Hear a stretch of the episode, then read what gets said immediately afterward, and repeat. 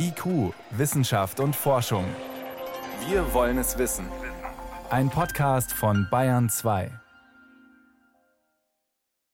Das ist tatsächlich unser großes Problem, dass wir noch nicht gemerkt haben, dass die Ressourcen endlich sind und dann immer gleich die Sorge kommt, wenn man von Endlichkeit der Ressourcen spricht, oh, der Wohlstand ist gefährdet. Hm, Wäre es da nicht ehrlicher von Luxus und Überfluss zu sprechen?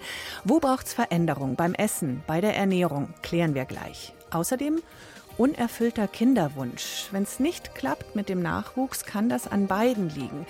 Dazu gibt es jetzt neue Erkenntnisse, die vielen Frauen künftig eine strapaziöse Behandlung ersparen könnte. Und wir schauen nach Australien. Dort sind beim Kampf gegen Buschbrände Menschen besser als Überwachungskameras. Herzlich willkommen. Wissenschaft auf Bayern 2 entdecken. Heute mit Birgit Magira. Das Problem ist offensichtlich. Die Menschheit verbraucht viel mehr, als die Erde auf Dauer zur Verfügung stellen kann. Zum einen, weil wir viel mehr sind als noch vor 100 Jahren. Zum anderen, weil gerade in den reichen Ländern die Ansprüche stetig gestiegen sind, was Nahrungsvielfalt und Versorgung angeht. Mein Bayern 2-Kollege Florian Falzeder war heute auf einer Tagung der Deutschen Akademie der Technikwissenschaften zu genau dieser drängenden Frage. Wie kriegen wir das hin, dass acht Milliarden und mehr Menschen genug zu essen haben, ohne dabei den Planeten komplett kahl zu essen? Kann man das so sagen? Ja, das kann man so zusammenfassen, zumindest aus unserer Perspektive als Menschheit. Wir wollen ja überleben und im Idealfall auch gut essen. Und bei der Tagung heute, da konnte ich ja mit mehreren Fachleuten sprechen, auch aus der Wirtschaft. Matthias Hobby, der arbeitet bei der GEA Group, einem großen Lebensmitteltechnologieunternehmen in Deutschland, kann man vielleicht so zusammenfassen. Und ich finde, der hat es ganz gut auf den Punkt gebracht.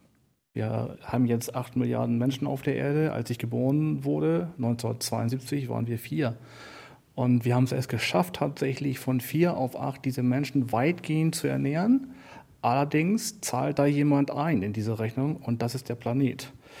Der Planet selber sagt, ist mir eigentlich Wumpe, ich habe Homo sapiensitis, er geht auch vorüber, aber wir haben eine Verantwortung für unsere Enkel, Urenkel. Darum geht es ja, wenn wir über Klima, über Umweltschutz und jetzt eben auch über Lebensmittel reden. Die Erde wird uns im Zweifelsfall überleben, die Frage ist wie, aber wir wollen ja auch hier als Spezies überleben. Wie kann man diese krassen Katastrophenszenarien vermeiden? Darum geht es ja letztlich.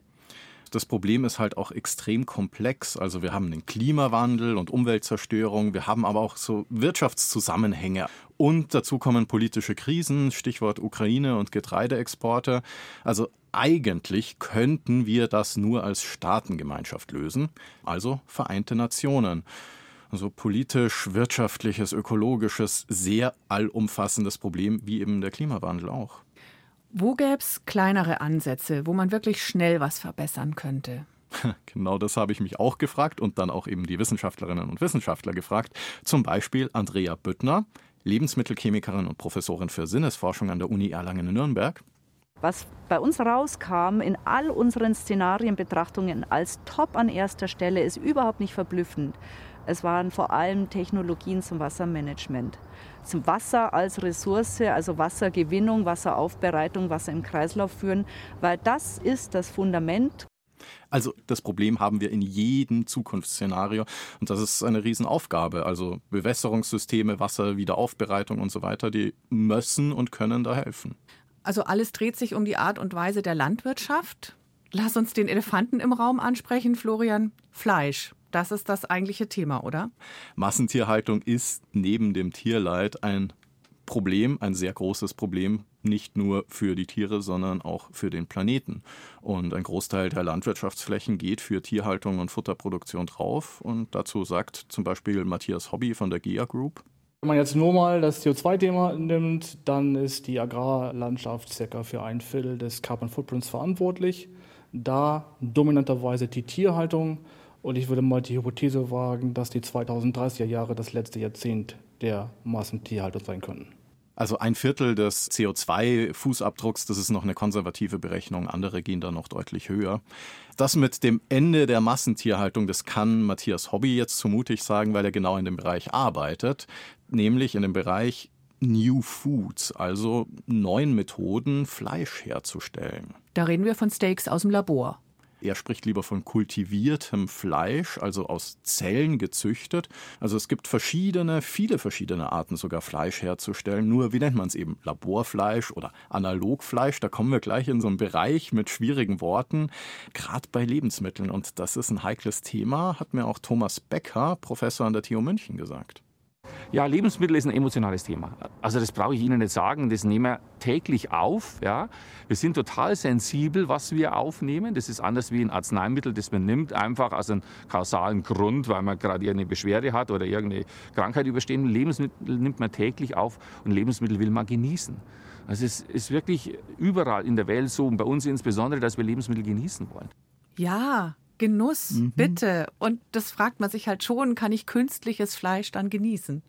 Also ich kann es zumindest aus eigener Erfahrung sagen, so Burger aus Pflanzen, also so diese Beyond und wie auch immer sie heißen, habe ich schon probiert. Und wenn ich es nicht gewusst hätte, ich hätte es kaum gemerkt. Also so Hackfleisch oder so, das geht schon echt gut. Schwieriger wird es bei einem Steak, weil da ist die Konsistenz eine große Herausforderung. Also Fleisch herstellen heißt, diese fibrillären Strukturen, diese faserigen Strukturen herzustellen. Das ist letztendlich der Challenge, den man hat. Das kann man natürlich über pflanzliche Rohstoffe machen, über Extrusionsprozesse, neuartigen Extrusionsprozesse, über 3D-Printing. Ja, also machen wir sehr viel, auch an der TU München hier. Also 3D-Printing von Lebensmitteln, direktes Drucken von Lebensmitteln. Man kann es über Spinning-Effekte machen, also Elektrospinning-Effekte machen. Also es kommt rüber, es gibt wahnsinnig viele verschiedene Wege dahin zu einem Steak. Ähm, und da arbeiten ganz viele Firmen und Wissenschaftler parallel dran. Man kann natürlich auch anders fragen, brauche ich überhaupt künstliches Fleisch? Kann man nicht hin und wieder ein echtes Steak essen und ansonsten halt komplett vegetarisch? Ja, das wäre schön. Viele Menschen wollen aber trotzdem halt viel häufiger ihr Schnitzel, ihre Wurst, ihr Steak. Und genau dafür, dass wir eben auch das essen können, was wir wollen, dafür suchen jetzt eben auch viele Leute Lösungen und an denen wird gearbeitet. Aber klar, am besten wäre Essen einfach mal so zu denken, was brauche ich überhaupt? Was ist gesund für mich und für den Planeten? Weil, also ich für mich kann sagen, ich esse gern Fleisch, aber jeden Tag Schweinshaxen oder Schäufele ist jetzt auch nicht so das, was mir gut tut. Ne? Also die Frage bleibt, was ist gute Ernährung, was kann man gut anbauen und schon auch was schmeckt. Genau, und da kommt man natürlich immer wieder zu denselben Stichworten, regional, saisonal. Ich glaube, darauf können wir uns einigen. Das schmeckt auch ganz gut, wenn das gerade frisch vom Feld kommt oder vom Baum. Und diese ganzen Stichworte, regional, saisonal, Gemüse, lastige Ernährung, das ist natürlich auch besser für den Planeten. Also das ist eine Lösung und deswegen hört man das auch so häufig. Und das muss aber nicht unbedingt Verzicht heißen, weil erstens gibt es ganz, ganz viele tolle Obst- und Gemüsesorten, die dann schmecken. Und zweitens, auch das Fleisch wird ja auch erhalten bleiben. Ich bin sehr, sehr sicher, auch in 30 Jahren wird es noch ein Steak aus dem Schlachtvorgang geben, aber aus anderen Bedingungen sagt Matthias Hobby, dessen Firma am Steak aus Nicht-Schlachtvorgang arbeitet. Also Fleisch ohne Tierleid, das wäre gut, gutes Obst und Gemüse von vor Ort, dazwischen ein Steak vom Weiderind und eben gute Technologien, um den Planeten zu schützen und unsere Landwirtschaft zu sichern, Stichwort Bewässerung. Das wäre doch eigentlich ein Ziel, auf das wir uns alle einigen könnten. Doch, ich glaube schon. Florian Falseder war das mit Informationen und seinen Eindrücken von einer wissenschaftlichen Fachtagung heute in München. IQ, Wissenschaft und Forschung gibt es auch im Internet. Als Podcast unter bayern2.de. Das ist schon ein großer Schmerz, wenn zur Lebensplanung eigene Kinder gehören und dann klappt das nicht auf natürlichem Weg. Als nächstes lassen sich dann beide durchchecken, manchmal wird aber nichts gefunden, also da heißt alles in Ordnung. Dann folgt womöglich eine für die Frau beschwerliche Kinderwunschbehandlung klappt aber am Ende dann vielleicht auch nicht. Hätte die Frau sich also sparen können, die Strapazen, weil vielleicht liegt es doch am Mann? Jetzt hat ein Forschungsteam von der Universität Münster in männlichen Samenzellen, in Spermien, eine Fehlfunktion entdeckt. Die war bisher so nicht bekannt. Die neue Erkenntnis könnte Paaren helfen, doch noch schwanger zu werden. Jedes sechste Paar in Deutschland wünscht sich ein Kind, hat aber Probleme damit, schwanger zu werden. Die Ursachen dafür sind vielfältig und erst teilweise bekannt. Vor allem für die männliche Unfruchtbarkeit ist die Studienlage lückenhaft. Es gibt zum Beispiel eine Gruppe von Männern, die zwar erwiesenermaßen medizinisch unfruchtbar ist, bei denen die Reproduktionsmedizinerinnen und Wissenschaftler aber trotzdem bisher ziemlich ratlos waren, Warum das so ist, erklärt der Reproduktionsmediziner Timo Strünker von der Universität Münster. Bei einem Drittel der unfruchtbaren Männer sieht aber in der Samenanalyse unter Mikroskop erstmal alles vollkommen normal aus. Ganz normale Spermien schwimmen ganz hervorragend, ausreichend vorhanden, aber trotzdem kann der Mann keine Kinder zeugen. Und das ist natürlich ein Problem, denn bei diesen Männern, wo vermeintlich alles äh, normal aussieht unter dem Mikroskop, dann weiß man natürlich auch nicht, welche Therapie man dann diesen äh, Paaren dann im Endeffekt anbieten soll wenn man überhaupt die Infertilität erkennt. Dem interdisziplinären Forschungsteam von der Universität Münster ist es gelungen, bei der Untersuchung von nahezu 2300 Männern eine häufige Ursache dafür zu entdecken, nämlich einen defekten Ionenkanal namens Catsper. Zur Erklärung. Spermien haben mehrere dieser sogenannten Ionenkanäle. Sie sorgen dafür, dass sich die Samenzellen im weiblichen Körper bis zur Eizelle hinbewegen können indem sie ihnen den Schwung geben, den sie brauchen, um voranzukommen. Die Ionenkanäle steuern sowohl die elektrische Erregung als auch den Ionenhaushalt der Spermien und damit deren Antriebseinheit. Catspur heißt der Kanal, der dafür zuständig ist, dass die Samenzelle quasi den Turbo einschaltet und damit die letzte Hürde auf dem Weg in die Eizelle überwinden kann. Und wenn Catspur defekt ist, gelangt das Spermium nicht ans Ziel. Wir konnten dann feststellen, dass dieser Kanal in den Spermien äh, gar nicht funktioniert oder nicht richtig funktioniert. Und das führt eben dazu, dass sich die Spermien nicht mehr durch die schützende Hülle, mit der sich die Eizelle umgibt, nicht mehr hindurchbohren können. Das ist aber ein ganz wichtiger Schritt eben in diesem Befruchtungsvorgang. Praktisch der letzte Schritt, bevor die Eizelle befruchtet wird, ist eben dieses Durchbohren der Eihülle. Und wenn dieser Ketzbeck-Kanal nicht richtig funktioniert oder gar nicht funktioniert, dann schaffen die Spermien das nicht und bleiben, ja, bildlich gesehen, in der Eihülle stecken und der Mann ist unfruchtbar. Eine Befruchtung der Eizelle ist damit nicht möglich und eine Schwangerschaft auch nicht. Aber warum funktioniert dieser Kanal nicht? Um diese Frage zu beantworten, hat ein weiteres Team der Universität Münster das Erbgut der Männer untersucht und tatsächlich eine genetische Abweichung gefunden. Das Gen für den Catsper-Kanal ist bei den betroffenen Männern nicht vollständig, erläutert der Reproduktionsgenetiker Frank Tüttelmann. Da fehlt ein Stück unserer DNA, unseres Erbmaterials. Das heißt, dieses Gen, dieser Bauplan für eine Untereinheit des Kanals ist gar nicht vorhanden, wird gar nicht gebildet und dementsprechend funktioniert der Kanal nicht. Das kann man genetisch gar nicht reparieren und wahrscheinlich auch nicht äh, anderweitig, also die Spermienfunktion wiederherstellen. Deshalb bleibt den Paaren mit dieser genetischen Besonderheit nur die künstliche Befruchtung, um sich den Wunsch nach einem leiblichen Kind zu erfüllen. Allerdings ist lediglich die sogenannte ICSI-Methode dafür erfolgversprechend. Denn dabei werden die Spermien direkt in die Eizelle gespritzt.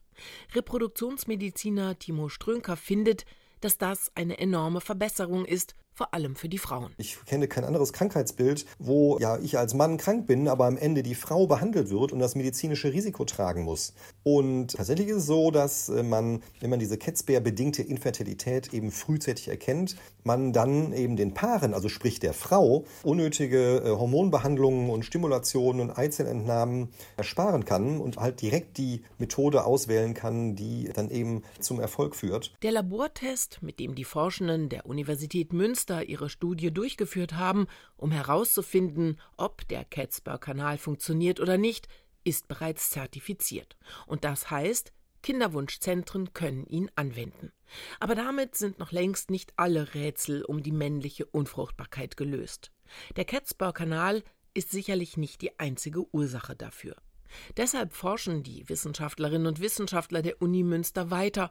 Forschungsgelder von der Deutschen Forschungsgesellschaft sind schon bewilligt.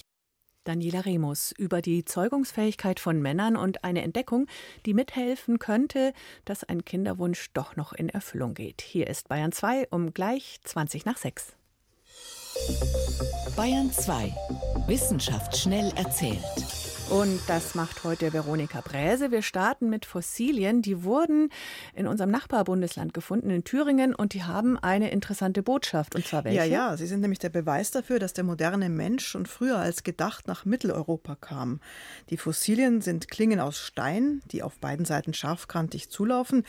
Die sind 45.000 Jahre alt und wurden damals von modernen Menschen, also vom Homo sapiens, verwendet. Von ihm wurde an dieser Stelle auch wurden auch Knochenstücke gefunden. Ähm, ist das jetzt so ein super, super Fund? Also ja, das sagt zwei Dinge. Zum einen, dass der moderne Mensch eben schon so früh nach Europa kam ähm, er war also schon einige tausend Jahre vor dem Aussterben der Neandertaler da. Und zum anderen sagt es auch, dass der Homo sapiens auch mit solchen Werkzeugen aus Stein umgegangen ist. Man dachte immer, dass nur die Neandertaler diese Art von Klingen hergestellt hätten. Also schon irgendwie sensationell? Mhm. Jetzt muss die Besiedlungsgeschichte neu geschrieben werden und die Thüringer freuen sich, dass sie die ältesten bekannten Homo, Homo sapiens Funde haben in Na ihrem klar. Bundesland. Super. Ja. Dann jetzt ein anderes Thema. Artenreichtum. Bevor sich der Mensch auf der Welt ausgebreitet hat, gab es sehr viele verschiedene Pflanzenarten. Aber jetzt verliert die Welt ihre Vielfalt. Geoökologen aus Bayreuth haben sich Inseln im Pazifik ausgesucht, um das exemplarisch zu belegen.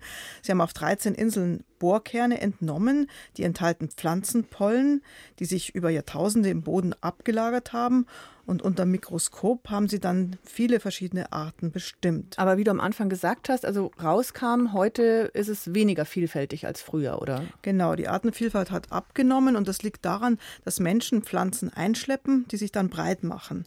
Und die einheimischen Arten, die vorher da sind, die verschwinden. Und irgendwann ist der Pflanzenteppich überall gleich. Hoch in den Bergen ist es noch anders, da sind weniger Menschen und damit ist die Artenvielfalt auch noch höher. Ja, zum Schluss kommen wir zur Milchstraße. Die dreht sich anscheinend langsamer als gedacht. Unsere Heimatgalaxie. Genau, die Milchstraße, das sind wir, also die Galaxie ähm, mit unserem Sonnensystem, mit der Erde. Die Milchstraße dreht sich um die eigene Achse und so eine komplette Umdrehung, die dauert eine Milliarde Jahre. Und das Gaia-Teleskop, das kartiert seit Jahren ganz viele Sterne und auf dieser Basis haben Astronomen vor fünf Jahren eine Rotationskurve der Milchstraße berechnet.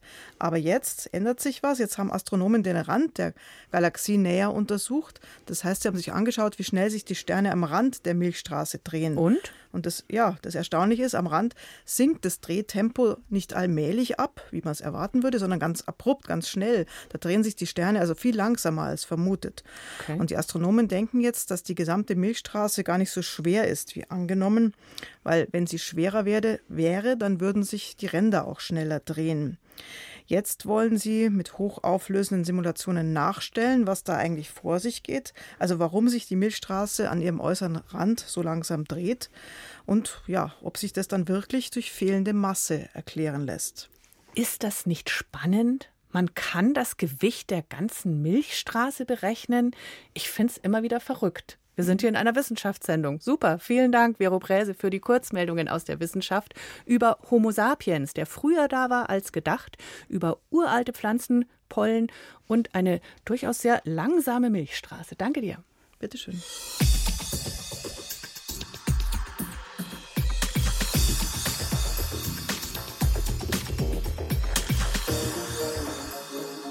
In Australien, da ist gerade Hochsommer und damit Buschbrandsaison. Verhindern kann man es in vielen Fällen nicht, dass es irgendwo anfängt zu brennen, aber man kann versuchen, das Feuer schnell zu entdecken, bevor es groß wird. Die Australier arbeiten da natürlich mit ausgefeilter Technik, Satellitenbilder, Drohnen, Videoüberwachung, aber der wichtigste Schutz sind noch immer die menschlichen Feuerspäher auf ihren Wachtürmen mitten in der Landschaft. Die sind besser als jede Kamera und deshalb unverzichtbar. Bayern 2 Reporter Andi Stummer war mit einem der Feuerspäher auf Schicht auf dem Turm im Südosten von Australien, dort, wo es am häufigsten brennt. Yeah, morning. Got John in the tower. Can I get my uh, draft factor and KBDI number and color code, please? Über den bewaldeten, hügeligen Ausläufern der Snowy Mountains östlich der australischen Hauptstadt Canberra. Der Kendall-Beobachtungsturm der Buschfeuerwehr Tumut ist online. John Cooper ist auf Posten. 15 Meter hoch über dem höchsten Bergrücken der Gegend, in einer windgebeutelten 3x3 Meter kleinen Kabine mit großen Glasfenstern auf allen Seiten. Morning, John. Your KBDI for today is 56. Drought factor is 8 and color code is yellow. John, ein untersetzter Mitsechziger mit Halbglatze, ist Feuerspäher. Sollte im Umkreis von 50 Kilometern ein Feuer ausbrechen, ist es sein Job, es als erster zu sehen und zu melden. Stündlicher Kontakt mit der Einsatzzentrale ist Routine. 50k visibility and it seems pretty clear at the moment. Die Sicht vom Feuerwehrwachturm ist atemberaubend. Ein ungehinderter 360-Grad-Rundblick. Mitten in der Kabine thront ein schweres Marinefernrohr auf einem schwenkbaren Stativ. Damit kann John bis zum Horizont sehen. And line it up with the smoke. And when I do that, then I get a bearing off here, a number.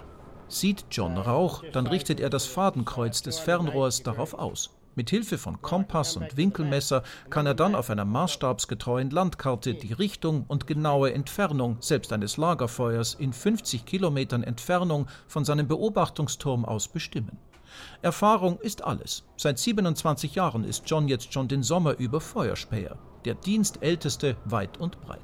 It's not a job for everyone. Dieser Job ist nicht für jeden. Andere langweilen sich den lieben langen Tag zu Tode. Aber es ist enorm wichtig, dass wir hier oben sitzen. Wir sind für Menschenleben und Existenzen verantwortlich. Würden wir ein Feuer nicht bemerken und nicht sofort Löschtrupps losschicken, könnte Schlimmes passieren. If we don't spot that fire and get the crew there to get it out, well, it could cause a lot of mayhem. Eine kleine Mikrowelle, ein Mini-Kühlschrank, ein hüfthohes Regal für Vorräte, Laptop, Radio und das Funkgerät und ein Handstaubsauger ist alles an Komfort. Dazu der Kartentisch, das klobige Fernrohr und ein Drehstuhl. Es ist nicht einmal Platz für eine Tür. John muss durch eines der Schiebefenster ein- und aussteigen. Eine Chemietoilette steht unten am Fuß des Turms. Nichts soll den Späher während seiner 10-Stunden-Schicht ablenken. Denn da wo Rauch ist, sagt John, da ist in der Regel auch Feuer. Man muss lernen, die verschiedensten Arten von Rauch zu unterscheiden. Bei schwarzem Rauch steht ein Auto in Flammen oder ein Haus. Grasfeuer machen weißen Rauch. Brennt der Wald, dann ist der Rauch bläulich. Nebel hängt tief, Rauchschwaden aber steigen säulenförmig auf. Ich habe von hier oben schon unzählige Buschfeuer gemeldet, die andere gar nicht bemerkt haben. Auch nicht andere Späher. that other people don't see, you know, even other towers, you know. Johns Chef Charlie Taylor ist der oberste Brandschützer der Snowy Mountains Region, einer der Feuer-Hotspots im Hinterland der australischen Ostküste. We're standing in front of the wall map that we use to plot out smoke sightings from the fire towers, where they give us a bearing and an estimated distance. We're running uh, five fire towers.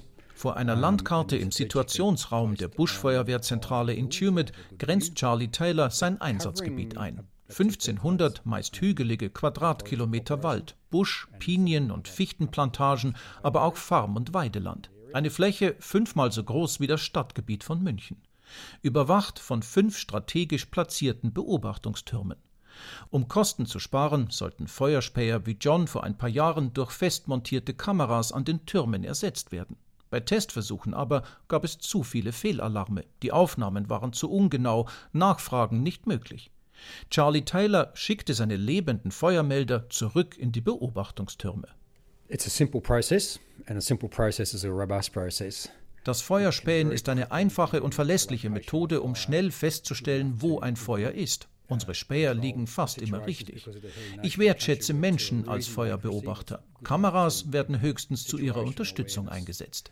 We'll be using cameras at least to supplement fire tower observers. Selbst der größte Waldbrand fängt klein an, oft nur wegen einer achtlos weggeworfenen Zigarettenkippe. Aber auch wenn immer öfter künstliche Intelligenz dabei hilft, Satelliten und Videobilder nach Rauch- oder Brandherden auszuwerten, in Australiens buschfeuergefährdetsten Regionen setzt man auch weiterhin auf die drei Säulen der Feuerfrüherkennung. Einen Ausguck, ein Fernglas und einen Späher. Australien-Korrespondent Andy Stummer war zusammen mit dem Feuerspäher John Cooper unterwegs im australischen Busch. Dort ist gerade Hochsommer. 16 Grad hat es aktuell, also jetzt um halb sechs Uhr morgens. Später werden es dann schon noch 30 Grad und mehr. Wie gesagt, in Australien zurzeit.